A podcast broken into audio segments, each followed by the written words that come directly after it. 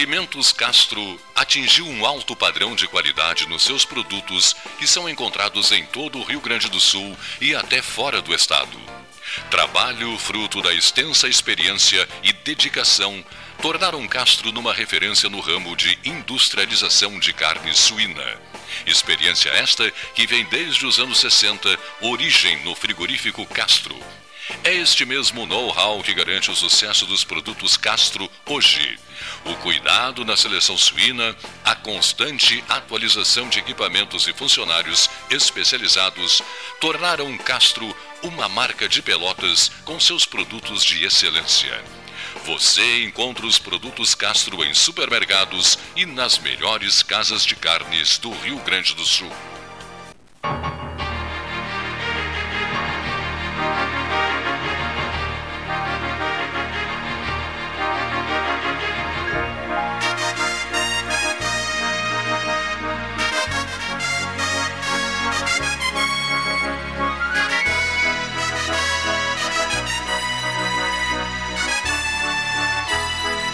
Boa tarde. Esta é a mesa 13, Salão Amarelo, Palácio do Comércio. Uma segunda-feira esplêndida, belíssima. Na ponta da linha, o doutor Fábio Vergara Cerqueira, recebendo uma comitiva italiana. É isso, professor? Para um congresso importante? Boa tarde, Cleiton. Obrigado pelo espaço. Então, nós estamos realizando neste ano a 23 edição da Jornada de História Antiga da UFPEL que ocorre desde 1992. É, ao mesmo tempo, então, é uma edição comemorativa pelos 30 anos da jornada, sendo assim o evento mais antigo em sua modalidade na UFPEL, ainda em funcionamento. Então, é uma tradição já do nosso Departamento de História da UFPEL realizar essa jornada. Como um evento comemorativo, né, ela é uma edição internacional. Tá? Dois palestrantes, dois conferencistas estrangeiros, um vizinho nosso aqui da, da Udelara, Universidade da República, que fará a conferência de abertura, chamado Daniel Rinaldi, e as outras duas conferências ficam a cargo do nosso convidado italiano, que vem a Pelotas por meio, por uh, financiamento de um projeto uh, da European Commission, da Comunidade Europeia, uh, no âmbito do Bolsa Marie Curie, né, que financia a vinda dele aqui ao Brasil e a Pelotas. Né. É, então, essa jornada em específico vai ter como assunto né, uh, mitos, crenças e ritos, religiões do mundo antigo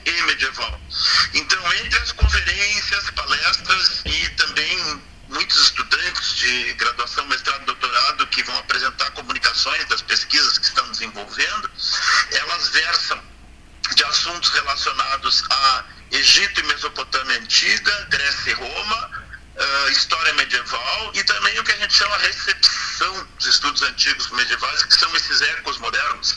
De,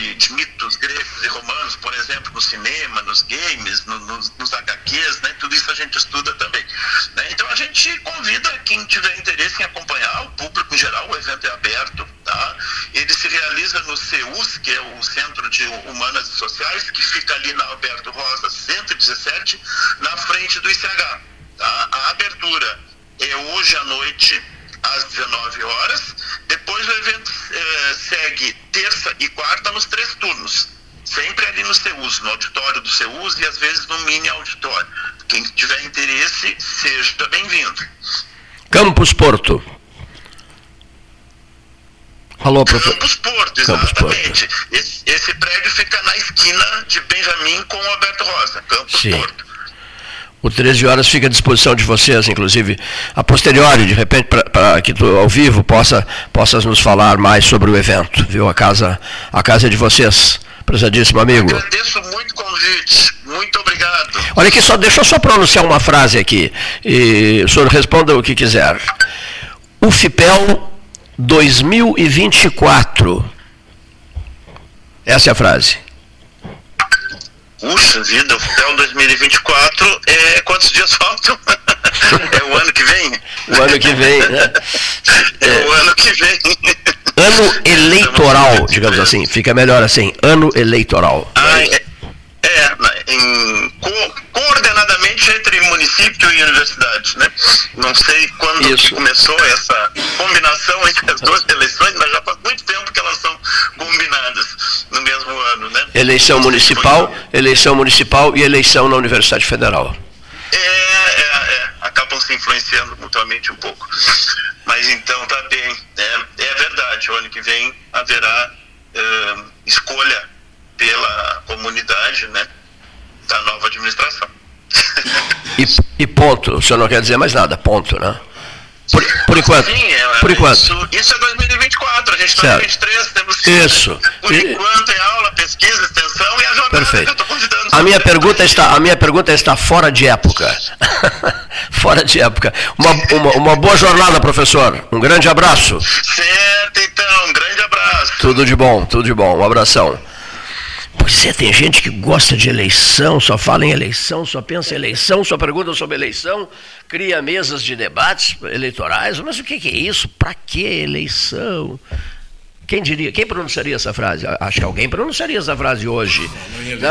Não, não uma pessoa, não, não, não, não. Um camarada, de repente, meditando, avaliando cenários, e de repente ele pensa na frase: para que eleição? Para que eleição? Olha, deixa eu só anunciar as presenças. Meu prezadíssimo amigo Dr. Maurício Goldbaum, da turma de 77, formado pela Universidade Católica de Pelotas, pela Medicina da Católica, está retornando dos Estados Unidos, de Dallas, Texas. Aqui, não andaste em Dallas de cá, em carro aberto. essa, essa brincadeira a gente sempre faz, né? Não ande de carro aberto em carro aberto em Dallas. Que marca ficou aquilo, né? Que coisa, aquilo foi 1900, aquilo foi 1962. 62? 63. 63. 1922 de novembro de 1963. Toda vez que alguém fala em Dallas, Maurício está chegando de Dallas, eu me lembro disso. E visitaste, por favor, no microfone. Seja bem-vindo, querido amigo, Dr. Maurício Goldbaum. aos ouvintes aqui do 13 horas. Visitei lá o local onde houve essa tragédia, né? Inclusive lá tem um museu e na, por incrível que pareça, o americano gosta muito de preservar a sua história. Tem no, na, na, na, avenida marcado com um X o local onde houve os dois disparos. Marcado, é? Marcado. Meu Deus. É, e a janela aonde houve o, de onde veio o tiro? O tiro também está preservada ali com onde está o local de onde foi feito o disparo a, a, programação começou no carro aberto no aeroporto de Dallas, né? Depois ele seguiu. Né? Eles não queriam, a, carro, eles não queriam carro aberto. Ele insistiu. É, ele insistiu. E, e, assessores diretos disseram a ele no Salão Oval. Disseram com todas as letras a ele. Ah, estou vendo a foto aqui. Ah, que interessante, obrigado. Olha só, Paulo. Gastão Neto, olha a foto aqui. Ó. E, e então, assessores diretos do presidente, antes da viagem para o Texas, disseram a ele: presidente, por favor, não vá a Dallas. Não vá a Dallas. Né? Só vai enfrentar um, inimigos em Dallas. Há muitos inimigos em Dallas. Não vá a Dallas. E ele disse: não, eu irei a Dallas. Foi, a, já, já foi já, sem microfone. O senhor está tá fora do microfone. O senhor está ah, completamente fora do microfone. Muito bem. É marcado no chão também, na pista. Ah, que interessante. A marcação na pista. Do, do, viu? Tem que ser bem juntinho ao microfone. Tá? Muito bem. Seja bem-vindo, cavaleiro. Muito do, obrigado. Doutor Luiz Roberto Obrigado Real. pelo convite. Qual foi a frase que tu pronunciaste há pouco, há instantes? Eu... Era sobre Dallas, era sobre Dallas. Era, eu eu estava dizendo que eu acredito, acredito que a segurança, que o FBI, alguma coisa já deveria ter ouvido. Os alertas. Ah, sim, tranquilamente, para ter insistido com eles. Em, em Dallas. Para terem feito a insistência que fizeram na época, né? Para ele não ir, tinha que ter não só porque era um, é. uma cidade, um local violento, mas tinha que ter alguma coisa. Pois é. E sejam muito bem-vindos. Julgo eu, né? Doutor Luiz Roberto Real, da turma de 1969, ao lado dele, doutor José Aquino Neto, da turma de 1967, doutor Tomás Antônio Pizarro, da turma de 1968, que é o o Gerson do 13 Horas, sabe? Um querido amigo. E às vezes eu digo, pô, doutor Pizarro, organize alguma coisa a mais sobre os 60 anos da Católica, da medicina, da medicina, da Católica. E o Gerson disse assim: é comigo mesmo. Eu vou convocar os craques Maurício Goldbaum, José Aquino Neto e Luiz Roberto Real. E eles estarão em campo no horário. Aquino estarão... foi nosso professor, ele veio aqui, não, era, não, não formou-se aqui. Foi professor. Foi ah, professor, é. chegou aqui. Esses meninos foram seus alunos. Doutor José Aquino Neto. É, na verdade, eu dei aula teórica para doutor Maurício e doutor Luiz Roberto. E o doutor Pizarro, quando eu cheguei aqui, já estava no último ano, então não, te, não dei aula teórica para ele. Sim. Mas depois ele foi meu interno na enfermaria no sexto ano e um dos melhores médicos, o, é. melhor, melhores formandos que eu tive em aulas práticas, quando na minha passagem pelas enfermarias da uma, Santa Casa. Enfermaria Russomano. De uma capacidade de trabalho admirável, né? Fantástica, como e, até hoje. E sabe, e sabe oferecer boa amizade. Tô Sim, eu, é, somos unha e carne, eu posso dizer. Olha que maravilha, né? E vocês eram unha e carne. Nós nos encontramos pela última vez, eu e o senhor, nos encontramos lá na Casa do Jardim num jantar, comemos um churrasco. Sim, sim, na, sim. Com, com o Moacir claro. Vitorino Jardim. Porque não faz tanto tempo assim, né? Não, não, não faz tanto não tempo. Faz, não, não faz tanto tempo assim. Outro amigo do coração, né? Sim, sim. Eu tenho uma passagem. O Jardim, eu tenho uma Jardim. passagem interessante com ele. Eu vinha de São Paulo para. Voltando para Pelotas, que eu sou pelotense, em, em fevereiro de 1967, e vinha de ônibus. E no mesmo ônibus comecei a conversar com um cidadão que depois vinha, vinha saber que era o doutor Jardim. Conheci o doutor Jardim. A bordo no, no ônibus, ônibus, da Penha? Não, da, da Penha não, Viação Minuano. Da Minuano, é? Da Minuano. Eu sou muito antigo. Que maravilha. uma das figuras em Dr. Maurício Goldbaum, também mais respeitadas de Pelotas, ele se dá com Deus e o mundo, todo mundo gosta dele, admira, elogia esse senhor que se chama José Aquino Neto, né? Ah, com certeza. Eu, aqui todos foram meus professores, né?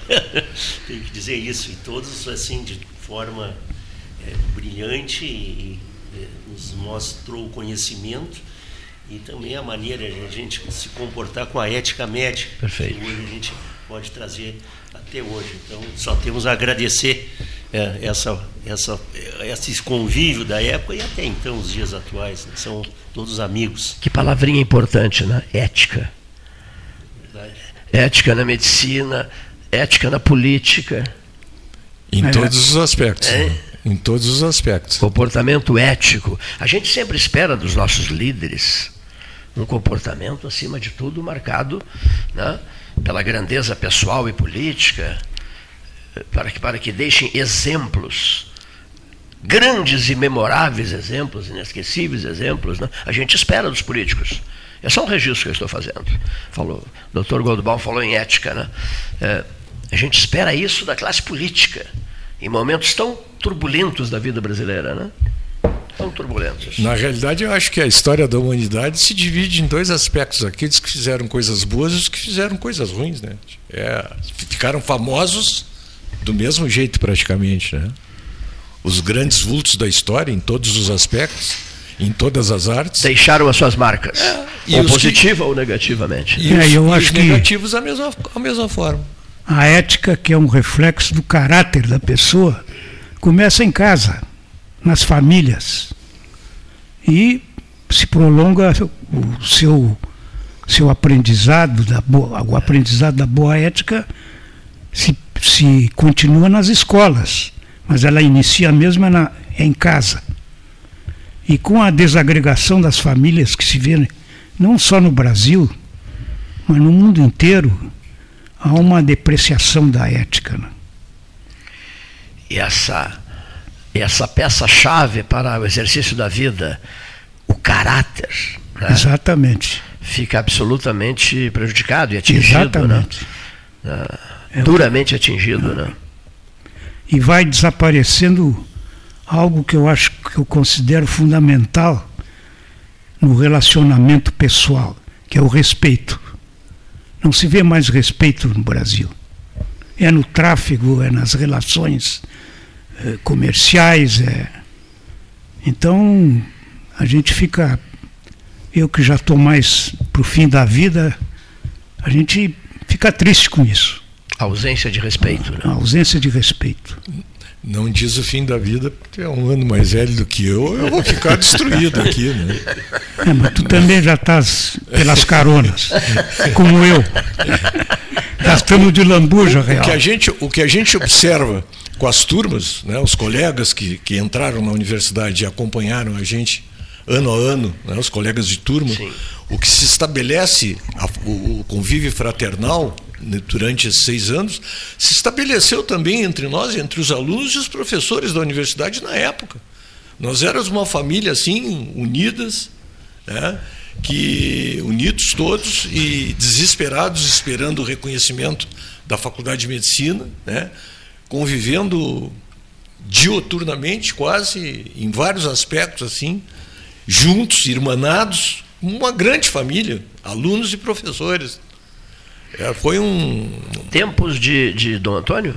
Sim. Tempos de Dom Antônio. Hoje não existe. Tipo mais. de Dom Antônio. Foi o Dom Antônio que iniciou o processo e que, através da mão dele, chegou o doutor Jardim, que iniciou lecionando todas as disciplinas do primeiro ano da universidade, do, do, curso de medicina. Eles levaram tão a sério essa montagem do curso de medicina, que é uma passagem esplêndida contada pelo Dr. Pizarro um dia desses, né? Vocês foram para Belo Horizonte e de Kombi. De Kombi. de Kombi. E, e na viagem de volta, a Kombi veio cheia de, de, peças anatômicas, inclusive um cadáver dissecado para estudo da neuroanatomia. Motorista era o Jardim? Não, vocês cada um não, dirigiu três, um Nós éramos três, é, quer dizer, o doutor Jardim, eu e um outro colega meu de turma, que era o Renê, que depois se formou na segunda é. turma. Segunda turma. É, cada um dirigia um pouco e tal. Cada um dirigia um pouco. Ele tinha, ele tinha um prestígio danado na, na Faculdade de Medicina de Belo lá Horizonte. Lá em Belo Horizonte o Jardim tinha muito prestígio. Lá Universidade na Federal cadeira, de Minas Gerais, é isso, o FMG. Federal. É. Lá na cadeira de anatomia. Sim Naquela época, o professor catedrático era um anatomista famoso, não é? vou me lembrar do Aquino, é, professor Didil. Didil. Né, que era um professor famoso, depois acho que foi licionar nos Estados Unidos, não foi? Foi, Didil. foi para Ohio. Foi licionar anatomia. O e ele era o, o, chefe, o chefe do jardim, digamos assim, Exato. o professor lá. Doutor Márcio Horta, acho que veio também, né? né? Quem é? Márcio Horta. Ah, o Márcio veio depois, pra, já veio bem depois. Bem depois. Bem depois, é. O doutor Jardim, quando veio para cá, estava formado há cinco anos. Tava, trabalhava em Belo Horizonte. Como formado há cinco anos. Há cinco né? anos o Dom Antônio passou a conversa na mãe do Jardim, que não queria liberá-lo, né? Não, ele irá só por umas semanas. Ele se enraizou aqui, ele ficou é. alucinado pelo Sul, né? É verdade. Ele ficou alucinado. Jeito de gaúchão, né? De é, gaúcho, é, assim, tipo gaúcho. Via comprando gado. E, e sabia um monte de, de poesias, fora, de é. coisas. Sempre, com, sempre a base da poesia. Né? O Jaime Caetano Brown era o um dos preferidos, um dos preferidos do, do, Jardim. Jardim é. Eu tenho. Sabia né? poemas completos do, de cor do, do, Jaime, do Jaime Caetano Brown. Muitos, muitos professores né, na época e muitos, e muitos alunos, muitos colegas uh, tiveram uma proximidade muito grande com o Dr. Jardim. Né? Mas eu tenho a impressão assim que eu sou quase uma exceção nesse processo.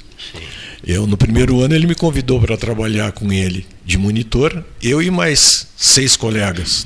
Nós éramos nós éramos sete. E, e eu estava exercendo a monitoria, terminou o primeiro ano, os outros desistiram, porque era puxado o curso e, e o pessoal estudava bastante. Na época o livro de anatomia ainda era em inglês, depois é que veio a tradução. E eu cursei todos os, os seis anos sendo monitor, né, trabalhando com ele no, na disciplina de histologia. Me formei, fiz um curso de aperfeiçoamento didático pedagógico, fiquei 38 anos com ele no Puxa. departamento. É, até, até eu me demitir da universidade. 38. É, então a minha sem cansar, sem cansar. A minha relação com ele foi uma relação maravilhosa, porque foi duradoura, né? E ele queria que eu ficasse trabalhando, fazendo cirurgia com ele, porque os colegas da primeira turma que tinham terminado, ninguém tinha ficado com ele, né? E ele cismou que eu tinha que ficar com ele na cirurgia. Ficaste. Ficaste. Procurou o meu pai, insistiu, fez uma amizade grande com meu pai. De vez em quando eu chegava em casa e ele estava lá tentando que o meu pai me convencer a ficar com ele na cirurgia. O amigo do Brizola. Amigo do Brizola. Teu pai era o amigo do Brizola. Ah, eu tenho coisas. o Brizola chegava em Pelotas e ia para casa é. do teu pai. O né? dia que tu quiseres fazer um programa para saber coisas do Brizola que ninguém ouviu falar a respeito, coisas importantes e graves tu me convidas que eu venho com prazer porque são coisas que eu vivenciei e que ninguém conhece nem sabe como aconteceu. que, que é era? Uma, é uma lacuna sei, na sei. vida do Brizola, na história recente da história do Brasil. E nesse período do Leonel de Moura Brizola, o que que ele ele ocupa? Que cargo ele ocupava? Não, ele estava. Não, ele foi tudo nessa época. Não, não, não. Nesse, nesse período do convívio contigo, ele, ele era governador ou não? Comigo? O Brizola? Sim. Não, o Brizola, o convívio era com meu pai. Mas o senhor testemunhava? Não, eu testemunhei durante anos o Brizola visitando meu pai. Ah, perfeito. perfeito. Né, entendesse? Mas foi isso que eu perguntei. E as conversas íntimas e o que, que aconteceu perfeito. e muito mais coisa durante a vida do Brizola no exílio. Complementando a pergunta que foi mal feita por mim, ele estava exercendo cargos nesse período Exatamente. todo no, no, no qual visitou teu pai. Vários cargos. Vários, com vários os cargos. Os últimos era o governador do estado. Como né? governador do estado. Como governador do Rio de Janeiro.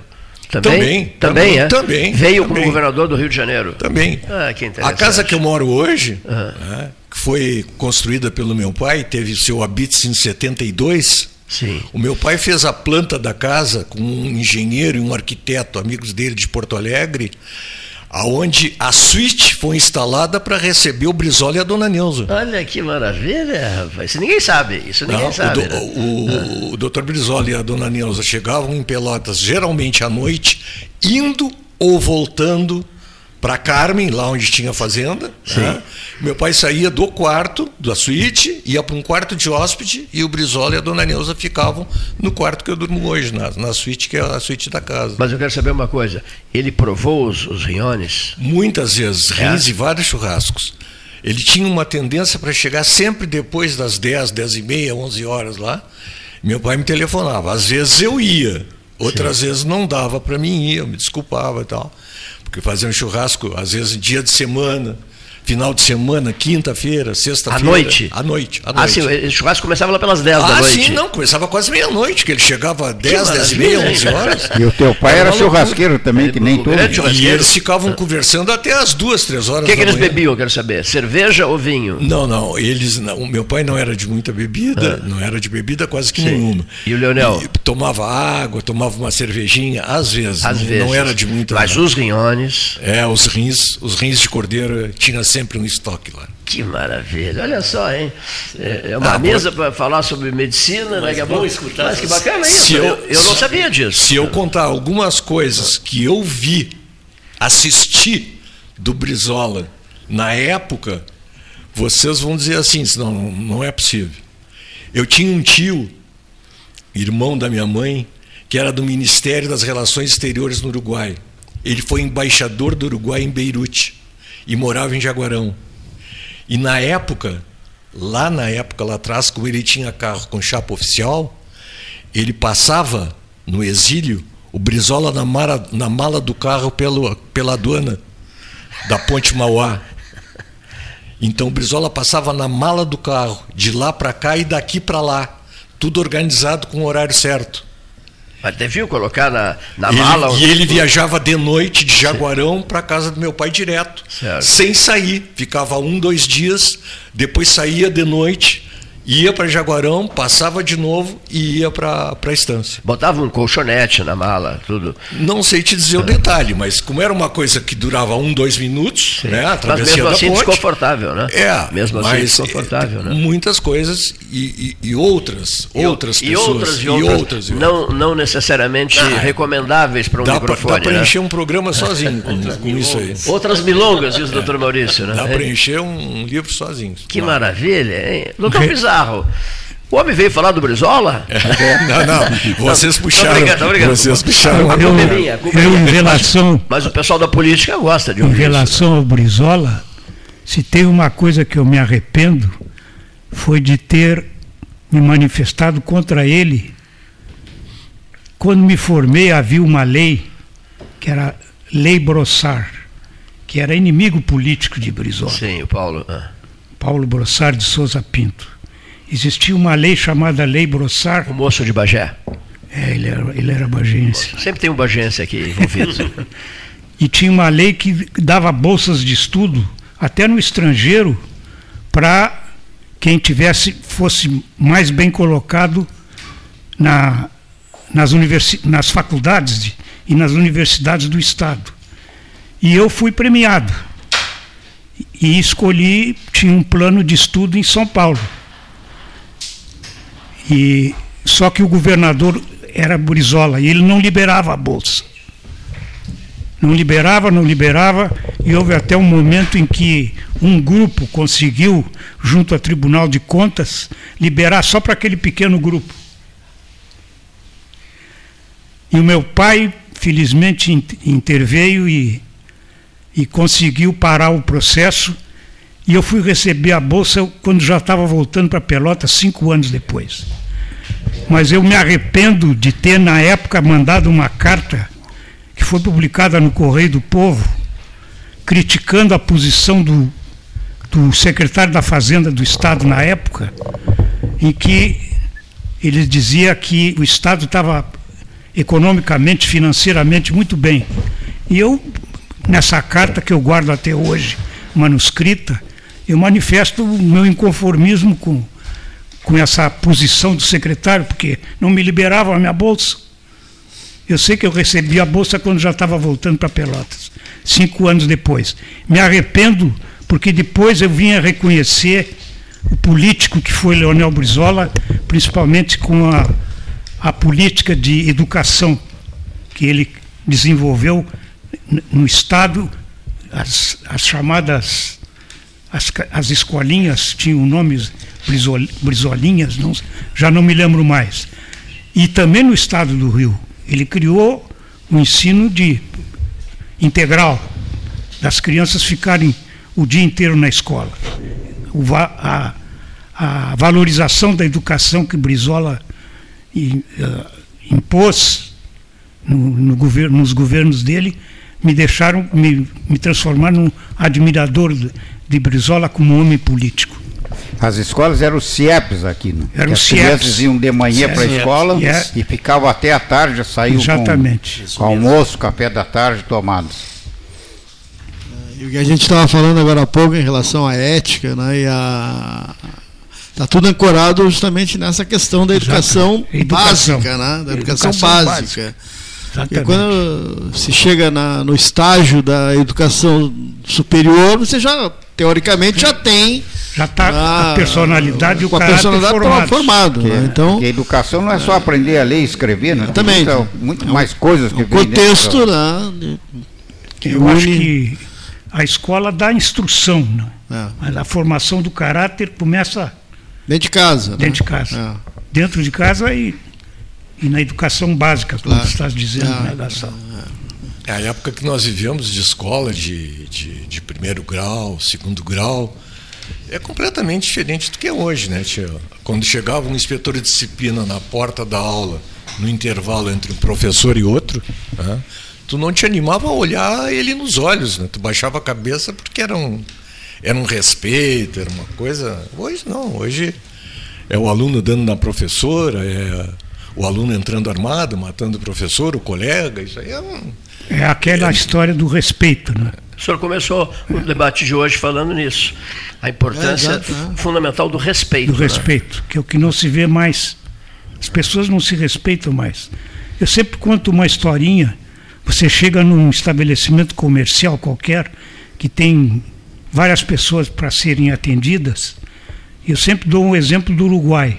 Você chega no Uruguai, numa loja, e a pessoa tem as pessoas atendendo, e um que está atendendo termina o atendimento e diz quem sigue.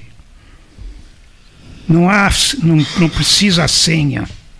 As pessoas se respeitam. Não, você chegou primeiro. Você está na vez. As pessoas se respeitam. As né? pessoas se respeitam. Aqui em Pelotas, em muitas situações, é, não vou citar é, os locais e tal, mas a prioridade é dada ao cliente que telefona. E quem está na fila, é. já fez a compra e tal, quer pagar, ele tem que ficar esperando que o que telefona, que a prioridade é dada a quem telefona, não a quem está presente. Tem dificuldade para estacionar, para entrar, etc. E esse, esse fica em segundo plano. A Essa manobra telefônica eu não é, conhecia. Estou é, conhecendo hoje. Obrigado, é, Cleito. A prioridade é para quem toca o telefone, o atendente, no caso, o caixa, ele atende o telefone. E, e ainda anota a encomenda feita pelo telefone. E o, quem está ali Fica aguardando. Presente. É. Olhando. Fica olhando, fazendo papel de bobo, né? Não, é, é verdade. Eu, eu, ontem aconteceu comigo.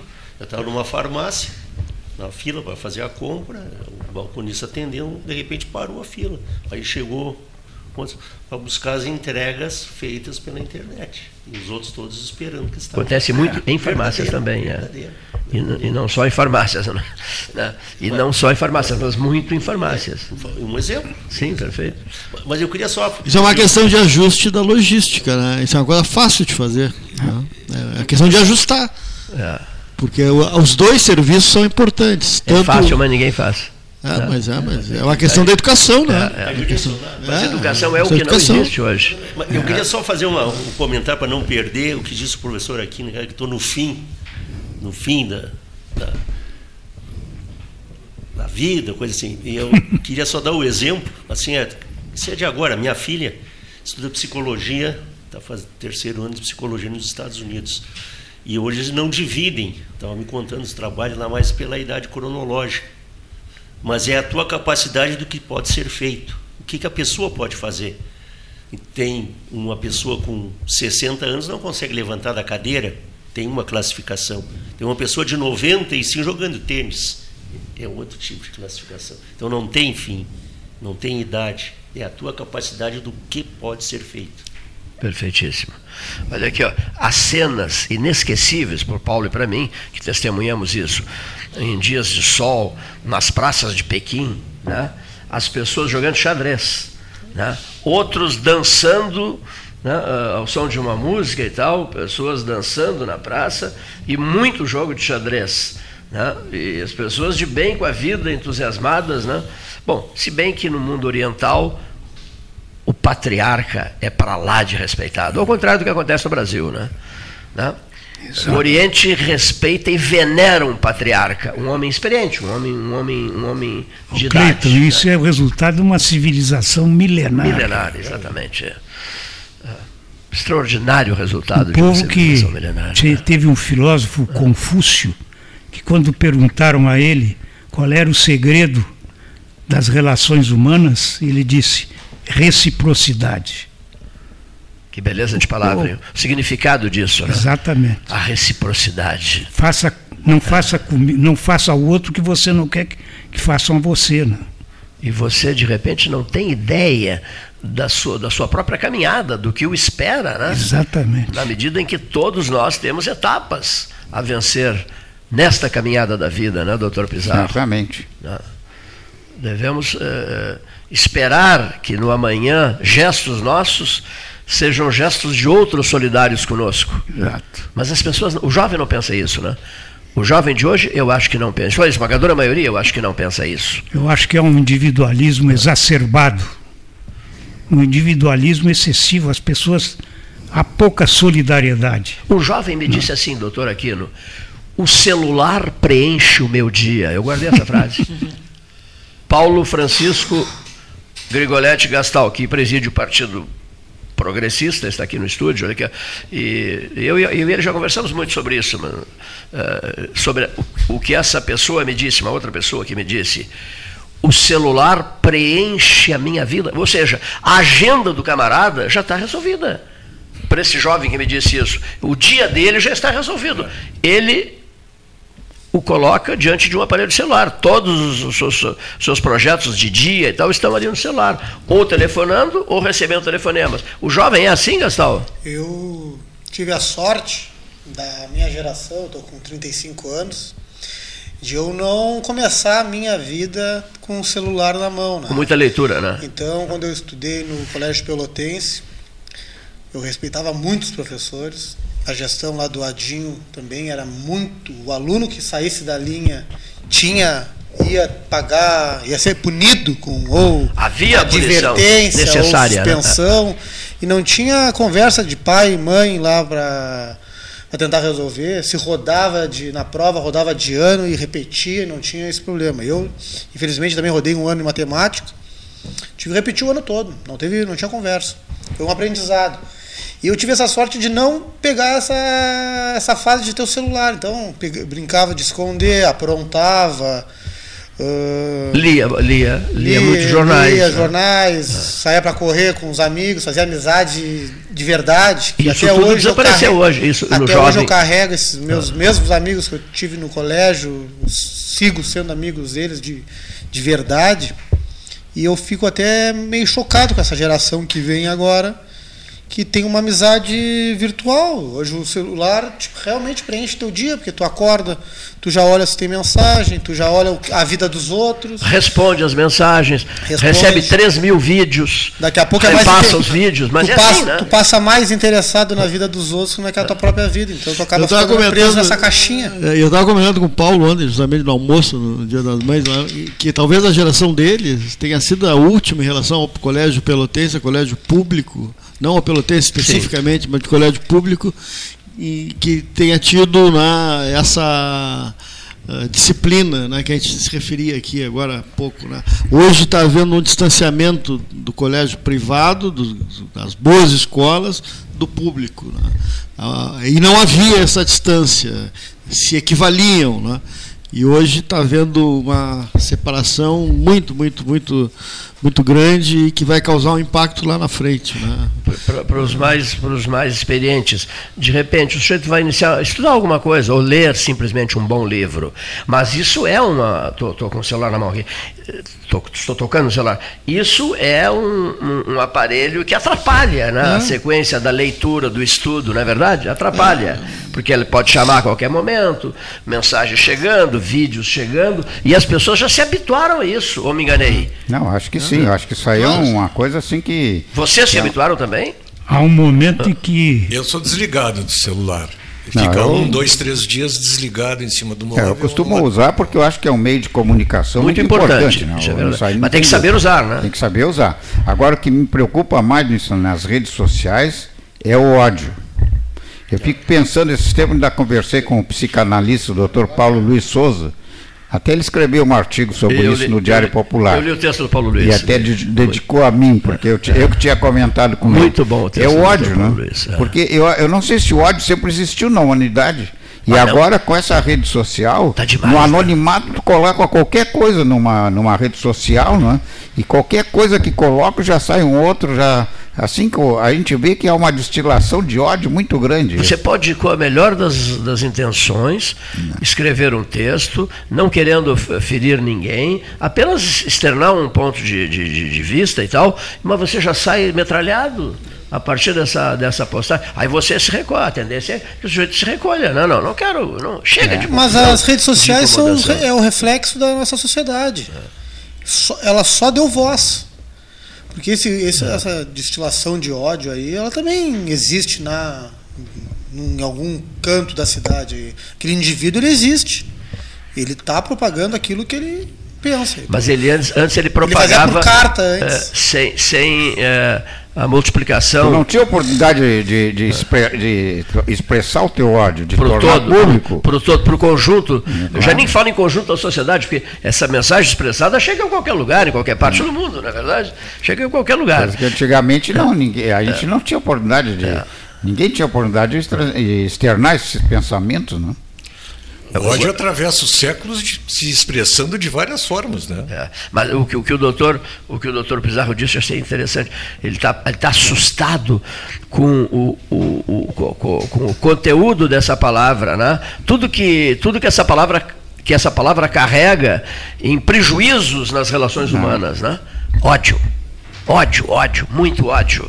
Isso que não estamos no ano eleitoral ainda de 2024. Quatro. Imagine se o ano eleitoral de 2024. Aqui nós vamos ter eleição para prefeito, para vereadores e para reitor da UFPEL. Né? A famosa UFPEL dos dois reitores. Não, tem uma só agora, né? Não são mais dois, graças a Deus. Não houve esse anúncio, né? Teremos dois. Brasília não nos atendeu, teremos dois. Mas como dois? Não estou entendendo. No mundo inteiro não existe algo igual. Não. Teremos dois. A ideia, essa maluquice dos dois, durou pouco tempo, né? Porque Vamos reitor, solucionar o problema. A reitora é uma, dois. é uma, é uma senhora, uma professora. Ela é reitora e fim de conversa. E será reitora até o ano que vem. Meu Deus do céu, já vai para o quarto ano da, da gestão da UFPEL? Já vai para o quarto Sim. ano? Hein? Eu acho que sim. É, eu não acho. É verdade. Temos certeza. É. Não, não, não, não, acho que não. Sim, senhor. Não, não, vai. A eleição será em 2024, ano que vem. Sim, é. é o terceiro. Né? E esse é o terceiro. E o ano que vem será o quarto, será o quarto, né? Eu, eu não sei até que horas vai o programa, não sei o relógio da, do programa como é que está. Se eu posso relatar um, um fato inusitado, uh, em dois ou três minutos talvez, porque realmente é um, é um fato inusitado. Eu estava iniciando o sexto ano da universidade, da Católica, na Faculdade de Medicina, janeiro de 69. Tinha uma secretaria no, no departamento de clínicas dentro da, da Santa Casa, da universidade, da, da, faculdade, e eu recebi um recado que assim, a dona Lídia precisa falar contigo.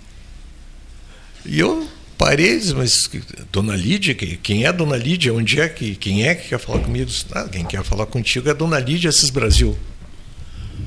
Eu digo, mas como, dona Lídia Assis Brasil? Eu não, eu não Pedras conheço, Altas. Eu, dona, eu não conheço a dona Lídia Assis é. Brasil. Não, ela precisa muito falar contigo.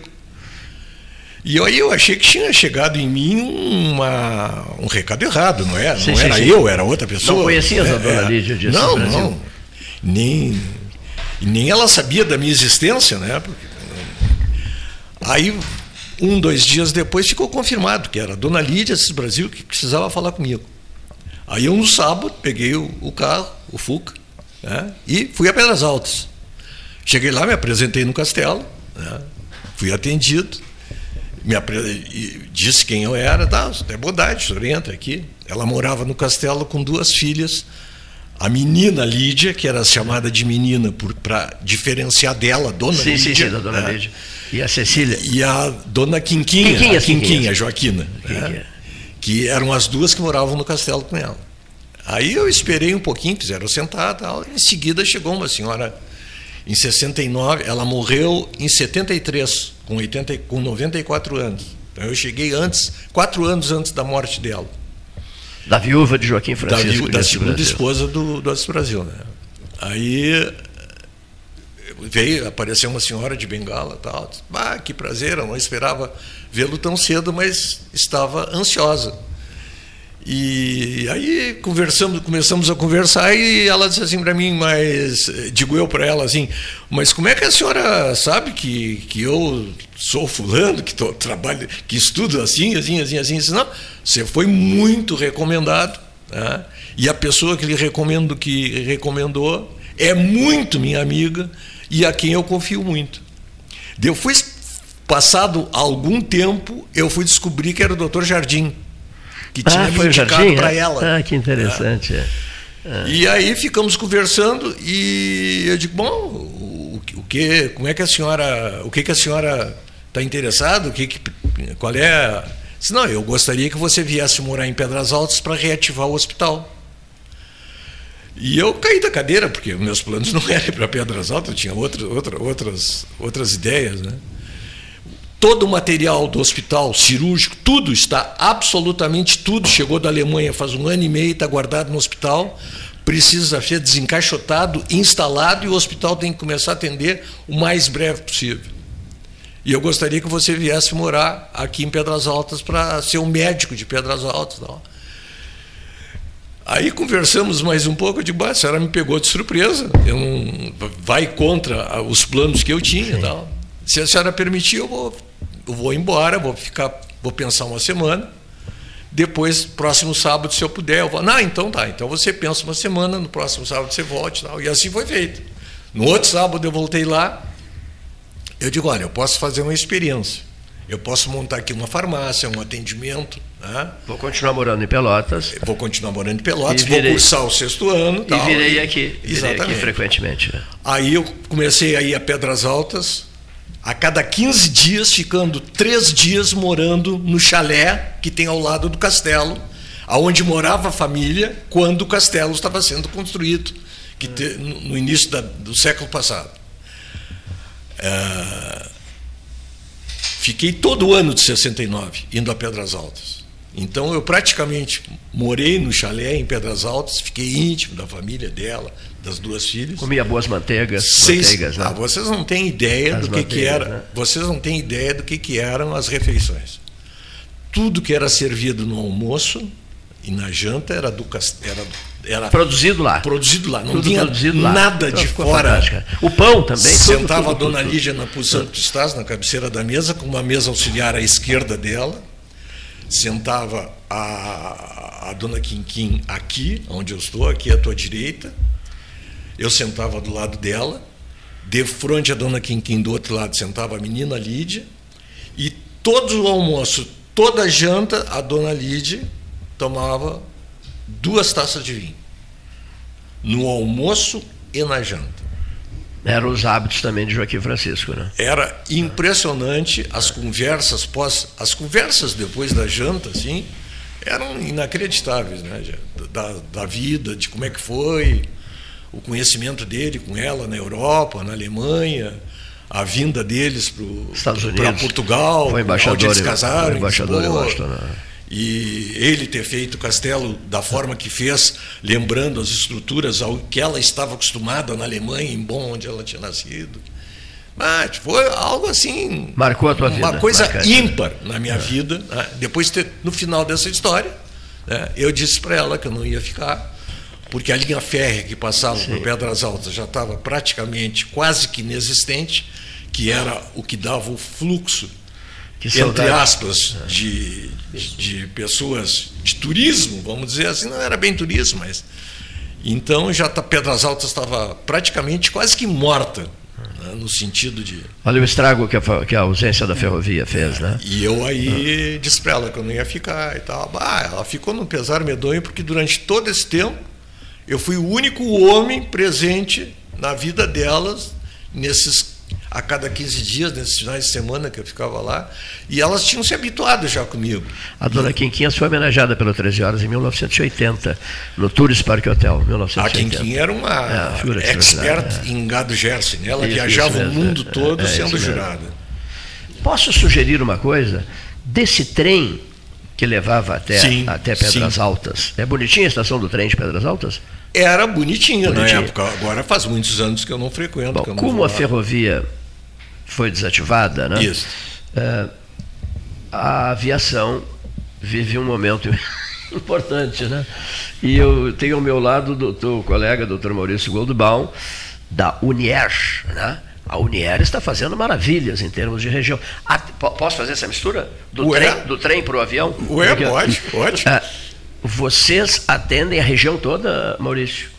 A, a Unier?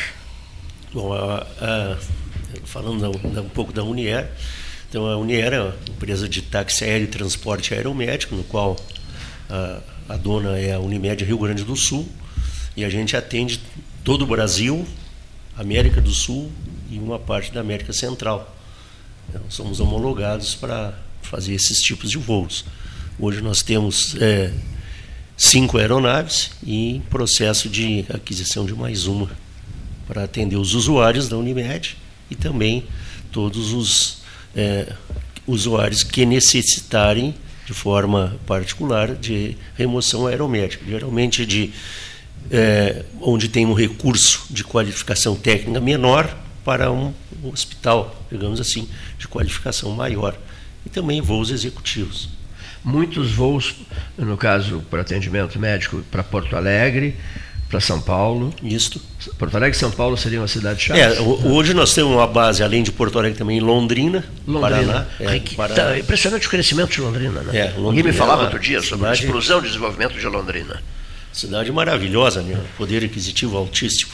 É, geralmente é do menor maior recurso. Então, é, do interior nosso, vamos dizer assim, aqui do, do Rio Grande do Sul, para Porto Alegre, muitas vezes para São Paulo, né? os hospitais de, de ponta que se chama lá, que é Einstein, Sírio, enfim, e enfim, todo o Brasil. A gente leva lá, muito Pequeno Príncipe em Curitiba também, e por aí vai. Durante a pandemia, só para complementar, a gente fez mais de 600 remoções aeromédicas. Meu Deus. Para Porto Alegre, a maioria? Para todos os lugares do Brasil. Para todos os lugares do Brasil. Eu lembro certa feita, Silotério de Barra e eu te telefonando, né? Meu, Nós estávamos preocupadíssimos. Meu vizinho ali, né? Está é, sempre falando em ti. Tive, é, tive é, ruim no, no Covid. Isso, e, e, era. Não, mas na época era para o atendimento do José Raimundo. Também. Lembra? Ah, também. É. Para o ah. Hermes Ribeiro de Souza Filho. Também. Na mano Sebastião. O Mussa lá de Bagé também, o Mussa, colega o Mussa, Bagé, Mussa de Bagé. Vários, vários que fase, que, que fase, hein, doutor Maurício Não faz ideia. Que coisa horrorosa aquela fase, né? Aquele ano, aquele ano 2020, em relação a 2021, é, o senhor diria a mesma coisa? Que os dois anos foram pesados demais? Ou, ou 2020 foi para lá de pesado, aproveitando os médicos presentes aqui também, que compõem essa 2020 mesa? É. Foi, o, pior, né? o, foi o calcanhar da escola. maior é, mortalidade foi no primeiro ano. Nós não estávamos preparados. Não, é, não, não. tínhamos vacina. Psicologicamente, não é, sim, não estávamos preparados. Não havia vacina. Não, eu não, não, se, não sabia nem, não havia nem se sabia nada nem sobre os cuidados ah, foi... que se tinha que ter. É, nem se sabia. Nem Como diz o doutor Aquino, não sabíamos dos cuidados né, que, que, que, que deveríamos ter. E né? que são fundamentais, né? E que e as notícias chegavam, olha, sabia, tal pessoa. Estava se tateando, ela estava é, se buscando, tateando, tateando, a coisa. Todo mundo no escuro, tateando no escuro. E a agressividade do, do vírus, né, agressividade né, e, e, e, os óbitos ocorridos, é. envolvendo. Eu duvido que alguém tenha ficado de, em condições de dizer, não, pessoas amigas minhas, não. Não, ninguém acha disso isso, né? Eu, eu cito dois médicos que com um deles eu trabalhei de, de porta assim, que é o doutor Paulo Cunha Ribeiro, cardiologista, que faleceu pela Covid, e outro que é um, um médico muito conhecido, que inclusive envolvido com os clubes esportivos, que foi o José Raimundo, ortopedista, que foi meu aluno de, de prática de enfermaria e foi um grande ortopedista, operou familiares meus e foi acho que conseguiu ser médico. Um dos primeiros a ser fazer. médico do Foi. Pelotas e do Brasil. É 22 de junho de 2020. É, nós transportamos ele para Porto Alegre. Pois é, eu sei, eu sei. Vocês levaram ele ainda... me operou, me operou o joelho, Zé Raimundo. Era meu aluno particular de bioquímica. a cada 10, 15 dias ele aparecia lá, porque ele estava fazendo uma especialização, um negócio em São Paulo que ele usava muito os coelhos, joelhos, coelhos. Ah, era um troço complicado que ele. Saíram notícias é, que não traduziam bem o que, é que acontecia uh, na, na, época, quando ele fez aquelas cirurgias em Bagé, e ele Sim, ficou muito é. incomodado com uma publicação que foi feita. E ele próprio, já, ainda em casa, me telefonou antes. Olha aqui, texto eu quero que seja escrito por ti. Eu digo, mas o que, que tu queres que eu. Não, não, tu sabes o que, que tu, vais, tu vais contar, o que, que eu estou vivendo, a situação que eu estou passando. Tu escreves, tá? E depois manda, manda para o Gabriel. Aí o Gabriel passou, mandei para o Gabriel, o Gabriel olhou, passou para ele, ele leu e disse, era isso que eu queria. Era ele exatamente ficou, isso que eu queria expressar. Ele ficou três horas ou três horas e meia na sala com esse é, paciente, com é, esse colega que ele estava é. operando. Isso, é, o Mussa. Foi o Múcio, foi o doutor, o doutor, foi o de baixo. É. Foi, foi, foi essa Os dois faleceram. E os, é. dois faleceram. os dois faleceram. É, o Múcio pegou no Rio é. uma filha que tinha ido visitar. E ele ficou aquele o tempo. O contraiu a Covid no Rio de Janeiro. Ele ficou, infelizmente, um tempão na UTI, teve alta para o quarto, e no dia que foi para o quarto morreu. 85 dias foi o calvário do Zé Raimundo. É. Eu estava no grupo que que o Sim. Gabriel formou. Isso mesmo, eu também é. estava. É, isso mesmo. E o outro também, o Múcio foi, foi mais tempo. O Gabriel me ligava todos os dias para dar o relatório, porque a cidade inteira ficou preocupadíssima ah, com a saúde né? A propósito, no dia 22 de junho do próximo mês, três anos do falecimento do José Raimundo. Vê como passa o tempo. Foi dia 22 de junho. 22 de junho de 2020. É, eu não me lembrava o dia. Como né? passa o tempo, né? Impressionante, é assustador, né?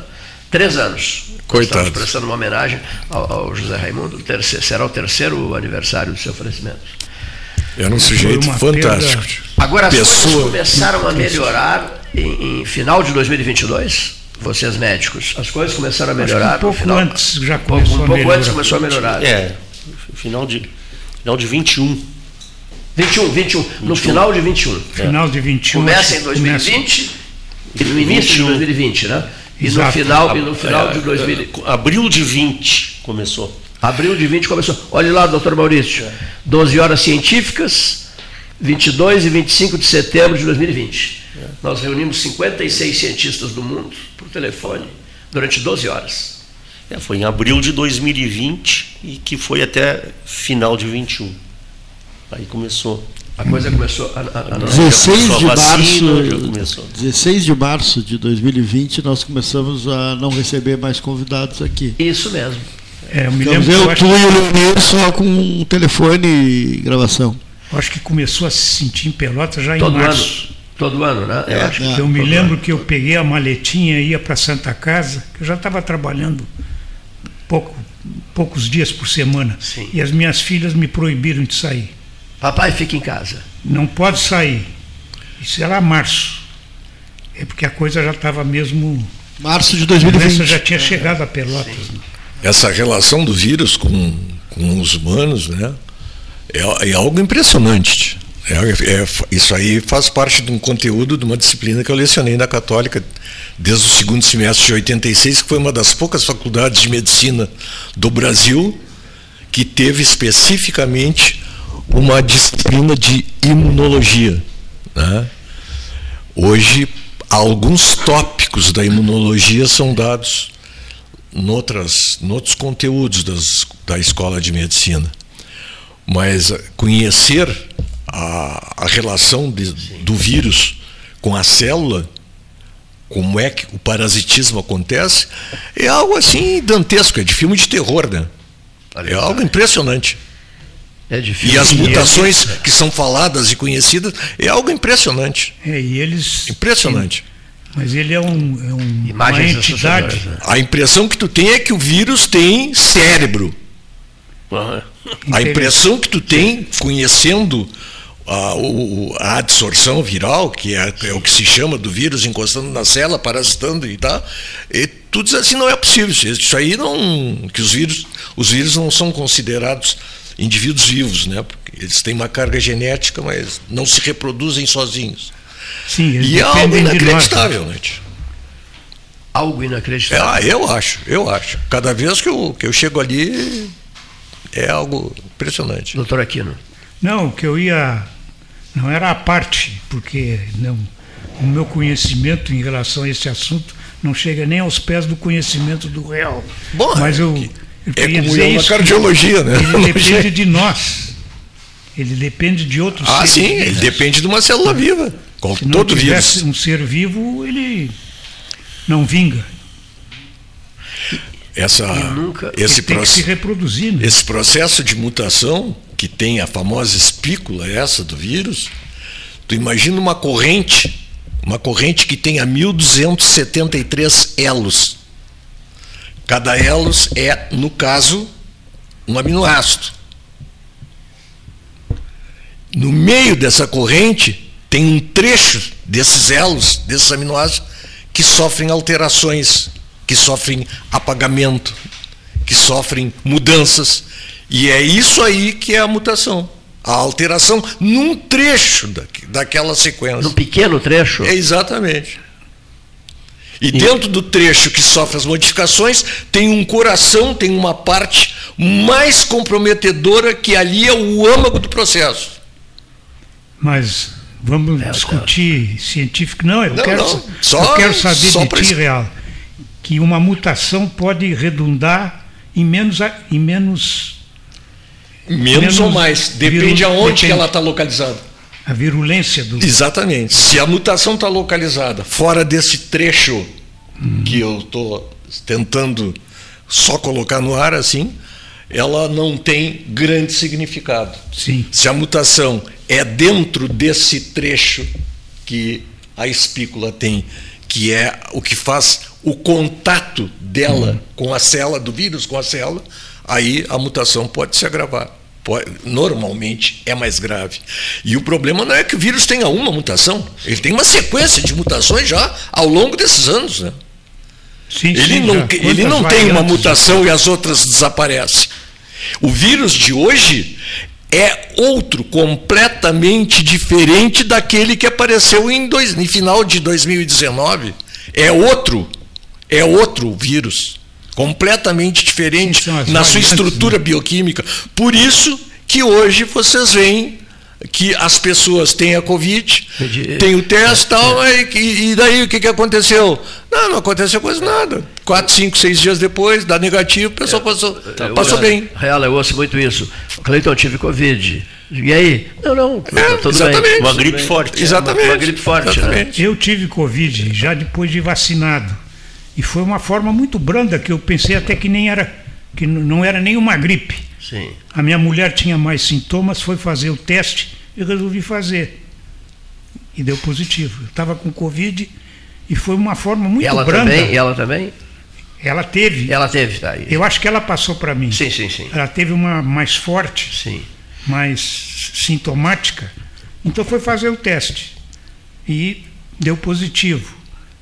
Aí eu resolvi fazer também, porque estava com um pouco de sintoma, também positivo. Felizmente, os dois, nós dois tivemos uma forma branda da doença. Graças porque já estávamos vacinados. Né? Vocês lembram, vocês lembram nitidamente que os primeiros pacientes, o ano de 2020, era aquele horror de UTI e intubação, né? É, né? Aquela agressão respiratória brutal, né? As UTIs lotadas, né? É. é um estresse danado. Os médicos morrendo. em pânico, né? Morrendo é. médico, morrendo é. enfermeiro, Quem morrendo nós, isso mesmo, morrendo, morrendo todo mundo. Quem de nós tinha visto isso antes?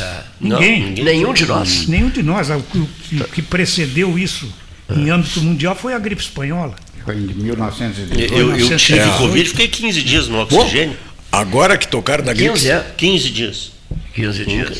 A gripe espanhola. Na tua casa. É, pô, aqui não passou. Eu, estava melhorando. Em casa. A gripe espanhola. Oxigênio em casa. Fraqueza. Casa, não tinha força para. Um desânimo total, né? Ah, não tinha força para. É, fraqueza aqui. Nós tá vendo, mas, doutor Real.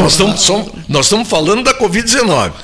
Agora, a gripe espanhola, que foi citada aqui, na Primeira Guerra Mundial, em 1918, matou, matou em torno de 50 milhões de pessoas. Até hoje não se sabe bem o número. E a população mundial era de 200 milhões de pessoas. A população mundial na Primeira Guerra era menos, menor que a população brasileira. Matou um quarto da população do mundo. Coisa impressionante, hein? O H2N1. Meu Deus. É tipo a peste negra do século XIV. É. É. Eu estava vendo um vírus de uma gripe lá no Amapá que tá, lotou as UTIs, principalmente pediátricas, no, e da gripe. Né? Sim, a gripe. O, vírus gripal. O, o gripal. O gripal como também ele é agressivo, né? Os, os vírus gripais, basicamente, é, são quatro, né? Do grupo A e do grupo B. E eles, essa vacina que ocorre é, todos os anos, que, que é dada à população, né? ela, ela é dada com é, uma vacina nova, cujos vírus do ano anterior sofreram pequenas alterações bioquímicas de superfície.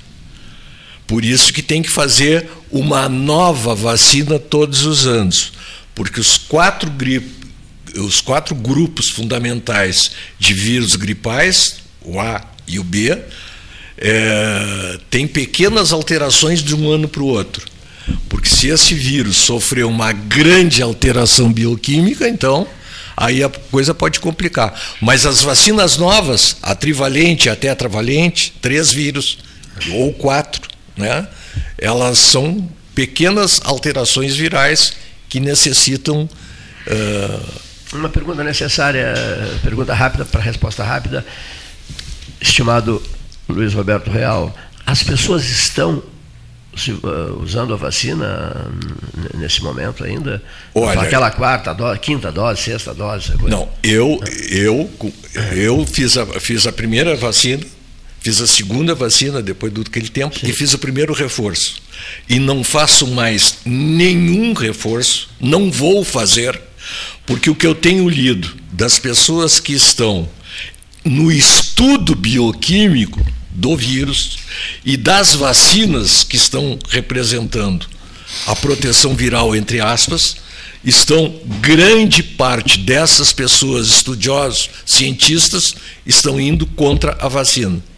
Então, se essas pessoas, dos quais eu já li bastante coisa, estão contra a vacina, eu que tenho grandes problemas né, de saúde, não, não aparenta, mas eu tenho, eu tenho um rim que não funciona, eu tenho várias coisas, né? Então eu não vou fazer mais. Se tiver que me acontecer alguma coisa futuramente, vai ser sem reforço vacinal. Eu não tomo mais. Tomei só o primeiro reforço e não fiz mais nada, nem vou fazer. Nem ninguém da minha família vai fazer. Filhos. Em compensação, eu já fiz cinco. O senhor fez cinco, doutor Aquino? Fiz cinco. E se vier mais, eu vou fazer mais. Eu fiz quatro. Eu já fiz a quinta também. É.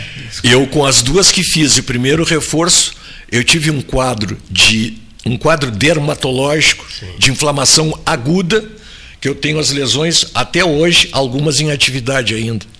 Não vou mostrar porque não é o caso. Mas eu tive, foi na, exatamente em decorrência da vacinação. É, a biologia é complicada. Ah, né? é. Cada um é, é cada um e não adianta. Olha que frase, hein? É.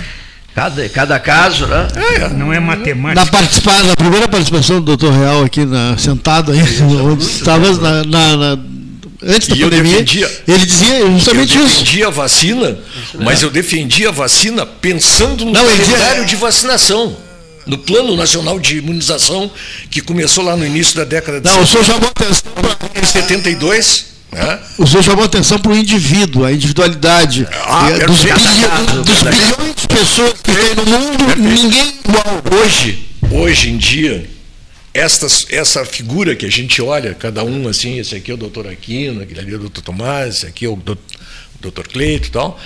Isso que eu vejo em ti é o resultado da genética e do tipo de vida que tu levas no meio ambiente que tu vives. Só que a genética representa, ao todo, no máximo 10%. O resto é o que se tu fuma, se tu não fuma, se tu come bem, se tu não come bem, se tu pratica esporte. Se bebe. É, tudo, tudo, tudo, tudo, tudo que tu faz no teu meio ambiente é os 90% quase que te falta.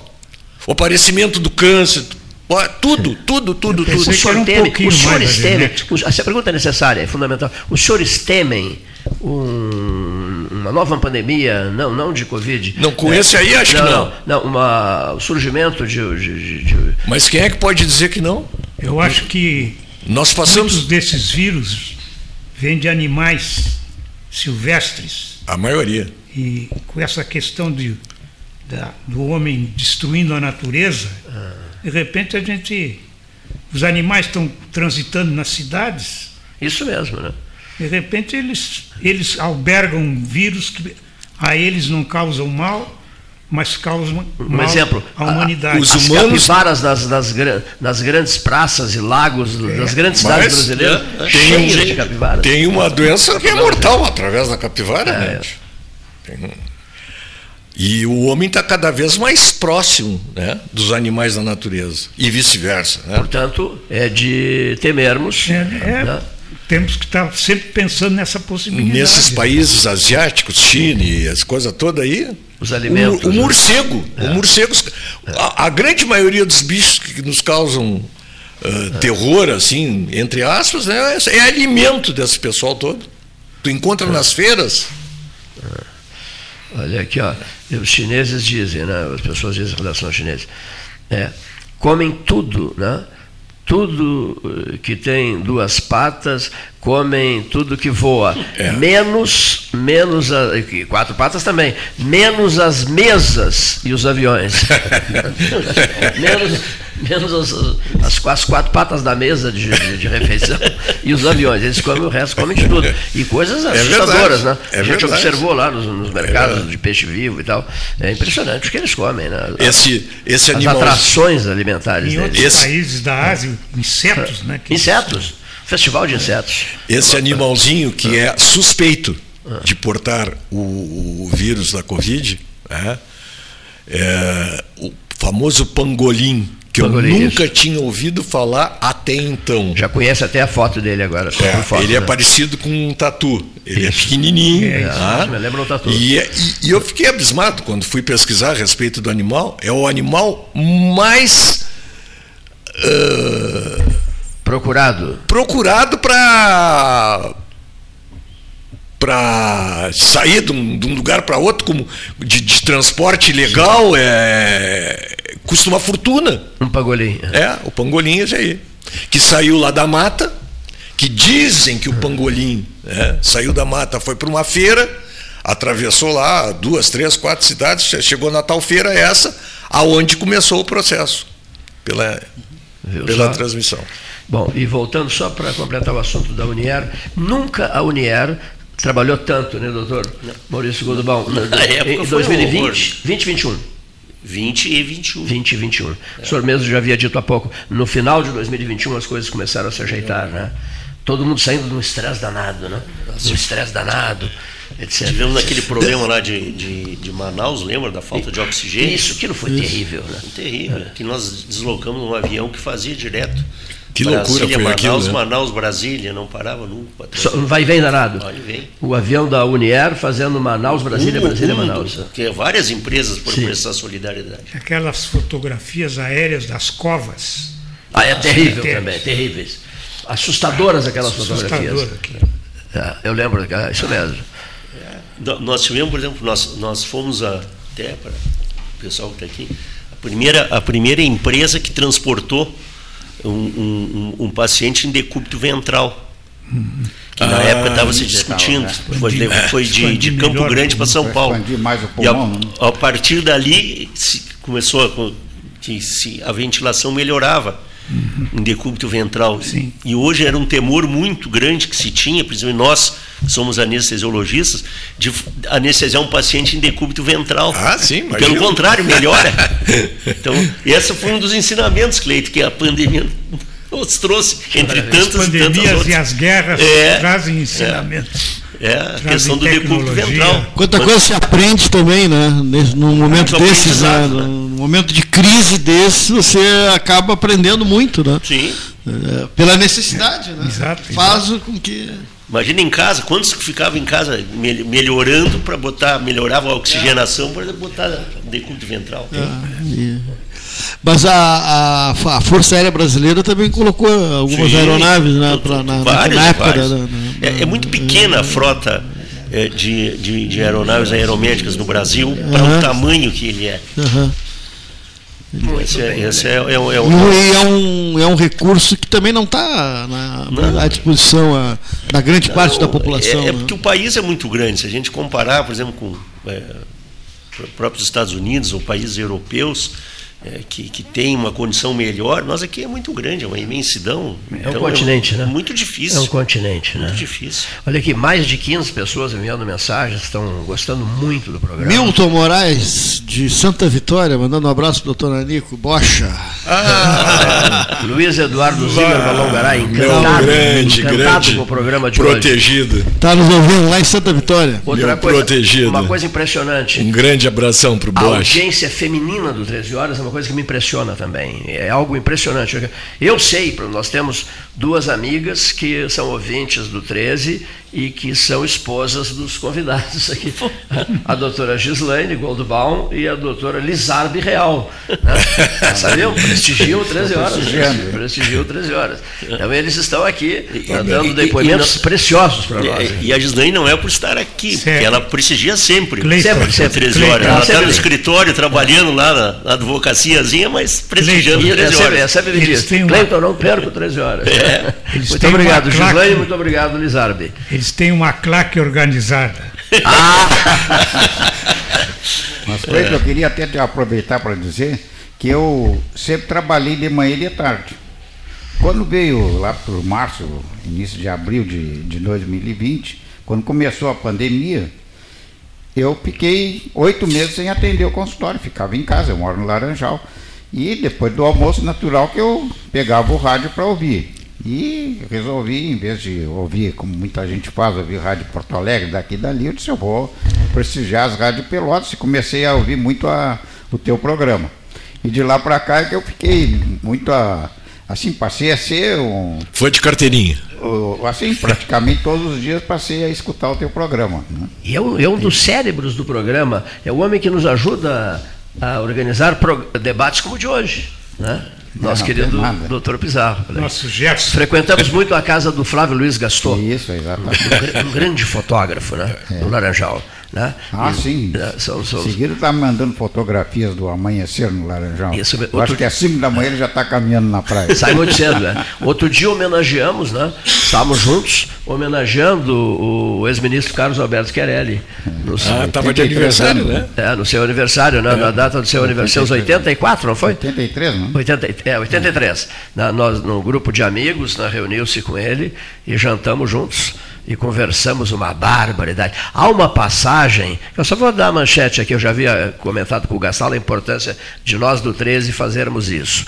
Há uma passagem que tanto o doutor Pizarro quanto eu e os demais presentes se interessaram muito, apreciaram muito, é aquela de um senhor deitado numa rede ao lado dele um imenso camarada o, o, protegendo na cidade de Uruguaiana, né? Isso. E ele, ele quer ele um menininho, porque ele nasceu em Pelotas, foi levado menininho para Porto Alegre, para Uruguaiana, perdão, para Uruguaiana.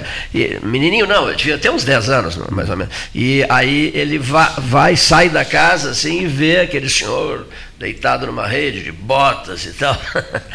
e, o, e o camarada, ele achou que ele estava dormindo, mas ele não estava dormindo. Aí esse senhor disse assim: Bom dia, tinham saído do café da manhã o, o, os pais do Chiarelli e o Chiarelli. Bom dia, menino e tal. Ele, bom dia. Você sabe quem eu sou?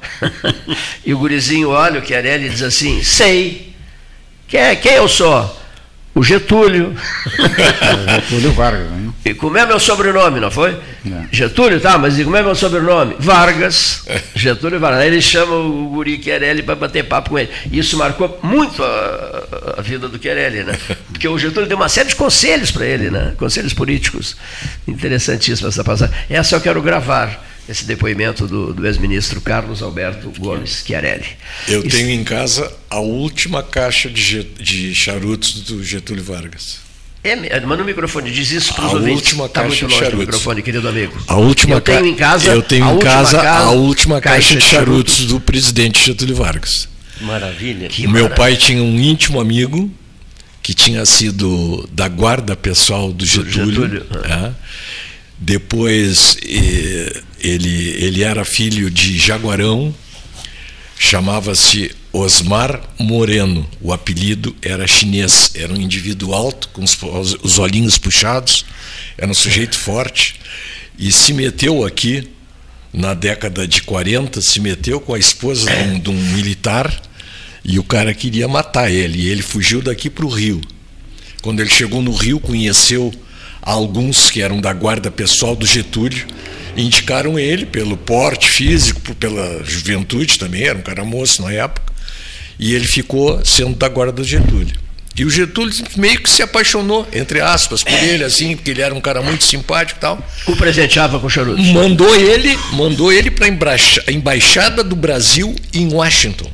Olha só. Em Washington ele ficou algum tempo, dois, três, quatro, cinco anos, aprendeu inglês forçosamente, porque estava morando nos sim, Estados sim. Unidos, voltou para o Brasil. O Getúlio deu um, para ele de presente um cartório em Niterói. Ele ficou rico com um cartório em Niterói. E quando o Getúlio morreu, deram para ele a caixa de charuto com um charuto dentro da caixa e a bagana que o Getúlio tinha deixado no cinzeiro. E ele trouxe então a caixa com o charuto e a bagana.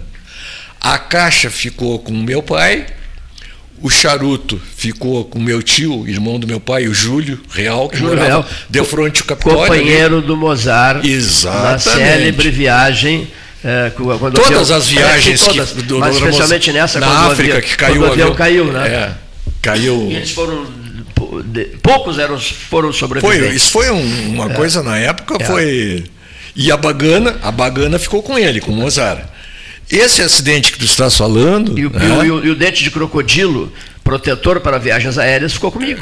Ah, é? é o doutor Mozart. Ah, doutor Mozart, era. É aí, aí, No voo, né? No voo, é, o que, que acontece? Estava o Júlio Real ao lado do Mozart na Isso. classe econômica e várias freirinhas. O doutor o... Mozart tirava o tio Júlio da classe econômica é, e botava mesmo. com Não, ele. primeiro veio, porque o Mozart era íntimo amigo do vice-presidente da Varig. Ah. Aí veio da, alguém da tripulação e disse assim, por gentileza, ministro Russumano, o senhor é convidado para passar para a primeira classe.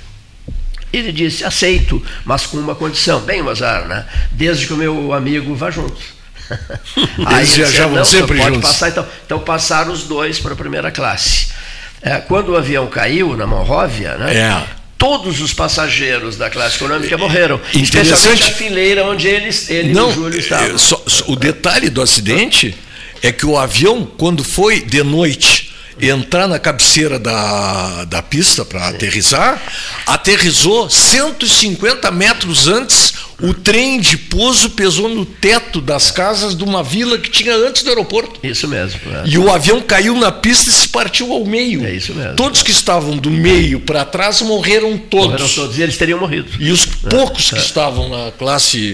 Principal, classe. É. Primeira classe? É. Ah, esses aí se salvaram, inclusive. O dente, o dente de crocodilo, um embaixador amigo dele deu de presente a ele na pista do aeroporto do Cairo Tá? Ah, isso eu não sabia. É, é, deu de presente esse, disse assim: olha, esse dente de crocodilo é proteção para viagens aéreas. Tá? Aí, e ele testou o dente nesse acidente, né, que ele sobreviveu. Depois, quando ele parou de viajar, ele marcou, marcou um vinho do Porto comigo à tardinha e me disse: Olha, que eu tenho um presente a dar a você. Você é bem mais novo do que eu. Eu não vou voar mais. É, então, e tu viaja bastante. O dente também. de crocodilo. Estou repa... O dente funcionou. É, estou repassando a você o dente de crocodilo. Mas eu, pra, nós temos que prestar uma homenagem as passagens maravilhosas contadas pelo doutor Luiz Roberto Real. Então, olha aqui, para que ele não esqueça mais. Essa passagem eu acho espetacular. Nos foi contada aqui no 13 pelo Alceu de Deus Colares, né, que recebemos num churrasco no, aqui na Associação Comercial, lá atrás no tempo. Então, ele conta o seguinte, nos contou, né? Certa feita, estávamos no, no, palácio e resolvemos fazer uma reunião do partido, das lideranças partidárias, porque o Brizola estava em Porto Alegre. Então, chegou, chegou, me ajuda Gastão, chegou o Sereno Chese, chegou o, o sogro do Matheus Schmidt, o sogro do Custódio de Arruda Gomes, chegou, chegou o Brizola, eu, que era o governador do estado, e a Dilma, que era secretária uh, de Minas e Energia. De Minas e Energia. Ex-funcionária do SANEP. Ex-funcionária do SANEP. e ex-coordenadora da, da, da, da, montagem do, do governo Anselmo Rodrigues. Foi?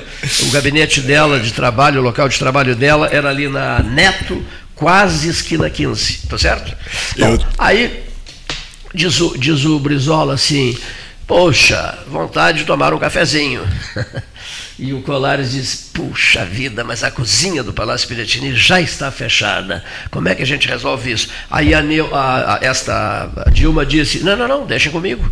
Não, eu vou lá e preparo o um cafezinho para vocês. E foi lá, preparou o cafezinho e tal, trouxe uma bandeja com tudo e foi servindo. Ela, Dilma, foi secretária de Estado, foi servindo o líder máximo primeiro, o doutor Leonel Brizola. Eu tenho fotografias dela com Brizola. Isso em homenagem a ti, essa passagem, que o Colares nos contou. Aí serviu todos os demais, e aí diz o Colares, conversando conosco, veja o que é esta vida, veja o que é esta vida. A senhora do cafezinho. A moça que estava servindo o cafezinho para as lideranças máximas do partido, para o nosso guru, nosso líder máximo, Leonel Brizola, seria ela e não ele. Ele que sonhara a vida inteira com a presidência da República, pois seria a moça do cafezinho. A moça que estava servi que serviu o cafezinho a todos nós, que chegaria à presidência da República e não uma vez, em duas oportunidades. Que coisa, né? Essa passagem eu nunca mais vou esquecer. Vocês não acham que ele merece essa historinha? Ele merece. É, Depois de certeza. todas que ele tá nos certo. contou. Né? Tá certo. Tem muitas ainda embaixo da ponte. Ah. Que detalhes maravilha. dessas trajetórias. Tem que fazer um churrasco, então, para saber não, essas. Vamos organizar um churrasco. O doutor Aquino organiza um churrasco. Não, especialista em churrasco é o doutor, é o doutor, adoro o churrasco do doutor Pizarro. Não, mas eu não sou assador. Eu não ah, o Paulo Gastal assa muito bem, que vira, né? Aqui! Aura Nico assa. Fez a volta na mesa esse ainda tem a caixinha da ferramenta do churrasco? Testemunha do. Tem, tinha uma caixinha? Tinha, tinha uma pasta, uma, uma, uma bolsa. Tem, tem ainda? Não, não, não, não ah. tem mais. Nos 60 anos da medicina da católica, qual foi assim um, uma coisa que ficou guardada para cada um de vocês? deixa eu falar um pouquinho, Sim. só porque já deve estar no fim do programa. A gente veio aqui para falar sobre isso. Eu não gostaria de deixar Sim. de citar quatro nomes aqui que foram importantíssimos para a Faculdade de Medicina. Primeiro, o Dom Antônio, que criou. Segundo, o doutor Franklin Oliveira Leite, que foi que criou a IPS aqui, que depois foi o nosso primeiro diretor. Já pedi até a foto do doutor Franquelinho Oliver Leite, ah. ou do doutor Sérgio Oliver Leite. Terceiro, o doutor ah. Jardim, que chegou aqui ah. e começou o curso, e eu já disse isso uma ocasião, é. numa, numa comemoração lá na Católica, que se não fosse o Jardim, eu acho que o curso de medicina não teria continuado. É em quarto lugar, mas não assim, botar um Sim, na não, frente não. do outro, nivelado. Doutor Gilberto Conceição Macedo, que foi o nosso segundo diretor e que foi o homem que que realmente encabeçou a, a lista para a, a, tarefa de fazer Sim. o reconhecimento do curso. Pode falar, doutor Aquino. Objetivo, doutor? Hein? É, é, é, não, queria falar quando eu comecei. Não, uma, uma, passagem sua. Maravilhosa essa lembrança. Muito boa. Esse registro, melhor dizendo. Muito, muito bom. Ele é, ele é objetivo direto, hein? Esse homem devia apresentar, devia ir para a televisão, hein? A respeito do conhec... Objetivo, não, Leonir. A respeito do reconhecimento, eu me lembro que o ônibus em que vinha o doutor Macedo, que já se, já vinha, já se tinha notícia do do, do reconhecimento pelo Ministério da Educação da Faculdade de Medicina. O ônibus foi recebido com muita festa e foram para minha casa. E Pizarro deve se lembrar até mais do que eu.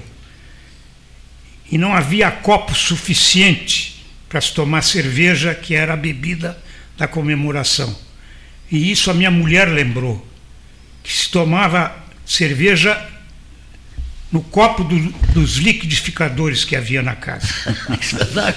E depois houve uma grande festa no centro acadêmico da Faculdade de Medicina, que era no pátio ali da, da, da do prédio da universidade, no centro da cidade. E o doutor Hoje Real foi o responsável pelo ali. bar. bar. O bar era controlado por ele. É, eu bebia metade do bar nesse dia. Foi uma imp coisa impressionante.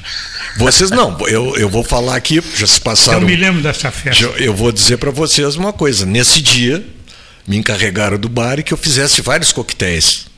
E eu comecei a fazer os coquetéis e a provar. E chovia. E eu caí em coma alcoólica no meio de umas tábuas que tinha na rua. E o doutor Jardim me achou. Me levou para pronto-socorro. E eu terminei no pronto-socorro, só saí de lá no dia seguinte. Eu não vi a festa. Eu fiquei no hospital em coma alcoólica, sob os cuidados iniciais do Dr. Jardim. Depois ele foi para a Católica e eu fiquei no, no, hospital. Por isso que eu digo, eu, eu tomei metade do bar. Você é um senhor dono de bar? 1967. Que maravilha. Eu estava no quarto ano da não, faculdade. Não, tinha nascido ainda. É. 1967. Foi um espetáculo. 67. Tinha muita bebida boa na época que eu fiz. Doutor Maurício, que coisa, hein? É, que outra coisa. coisa. Não convide ele para organizar bar. eu, eu conto as coisas boas e as maravilhosas. Só imagino como esses coquetéis. Né? Molotov. Como é? Como, como é esses coquetéis? Foi um espetáculo. Eu não vi a festa. Eu organizei tudo. Ficar, ficasse hospitalizado. Hein? Ficasse hospitalizado. Fiquei, só saí no hospital no outro dia. Observação no pronto-socorro. É, eu saí, fiquei no pronto-socorro, em observação. Essa questão de. de comemorações, acontecimentos e o álcool. Sim. Tem uma passagem que eu também não esqueço nunca, que envolve o Dr. Jardim. Que o Dr. Jardim não era só um excelente anatomista, mas um excelente cirurgião. E havia um, um amigo comum que tinha uma úlcera gástrica, ou duodenal, não me lembro agora. E ele não deixava de tomar sua bebidinha. E num baile de carnaval, no clube campestre, esse amigo tomou lá sua bebida, pulou o carnaval. O doutor Jardim estava presente, nós éramos, nós convivíamos muito e principalmente em festa, porque eu já não, não, não, estudava mais anatomia. Terminou o baile, chego em casa também um pouco alto, né? e recebo o telefonema desse paciente. Me chama em casa, que estava com. Tava, não estava bem.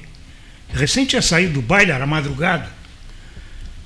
E eu corri na casa dele, que era no centro da cidade, e entro, e vocês que são médicos, me deparei com uma pessoa com faces hipocrática, com as pernas fletidas ao nível dos joelhos, pálido, sem, com dificuldade para respirar, porque estava com o abdômen em tábua. Ele tinha perfurado a úlcera. Estava com uma perfuração da, da úlcera gástrica, ou do adenal. Que, que eu fiz? Telefonei para o doutor Jardim, que prontamente correu para o hospital, o pronto-socorro era da Santa Casa. Ele já estava meio caminho andado, o paciente, porque já estava dentro do hospital. O doutor Jardim veio, operou, fechou a úlcera. Esse paciente ainda viveu muitos anos. E o doutor Jardim então foi dormir, porque, afinal Depois de contas, de... recém tinha saído do baile. Então essas coisas a gente não A gente guarda, já não esquece. São cenas que a gente guarda para sempre. Tem né? muitas, né? Tem. Muitas. É. Aqui só. O nosso horário esgotou. Eu só vou lançar uma frase aqui. Achei uma foto maravilhosa de João Paulo II com Dom Antônio Zátera. Ampliei a foto e postei na rede social, postei no, no, Facebook. Não sei se algum de vocês viu. É uma, uma beleza de foto, não, não os dois abraçados. João Paulo II, Carol Voitila e Dom Antônio Zatter, o então bispo de Pelotas, né? reitor da Universidade Católica de Pelotas. Para fecho de nossa conversa aqui, vocês já de certa forma já expressaram isso, né? Um homem diferenciado, né? difícil de encontrar, não é assim? É verdade. É? Difícil de encontrar. Porque tinha o lado empresário também, né, doutor? Sim, com ah, certeza. Doutor Maurício, é, sim.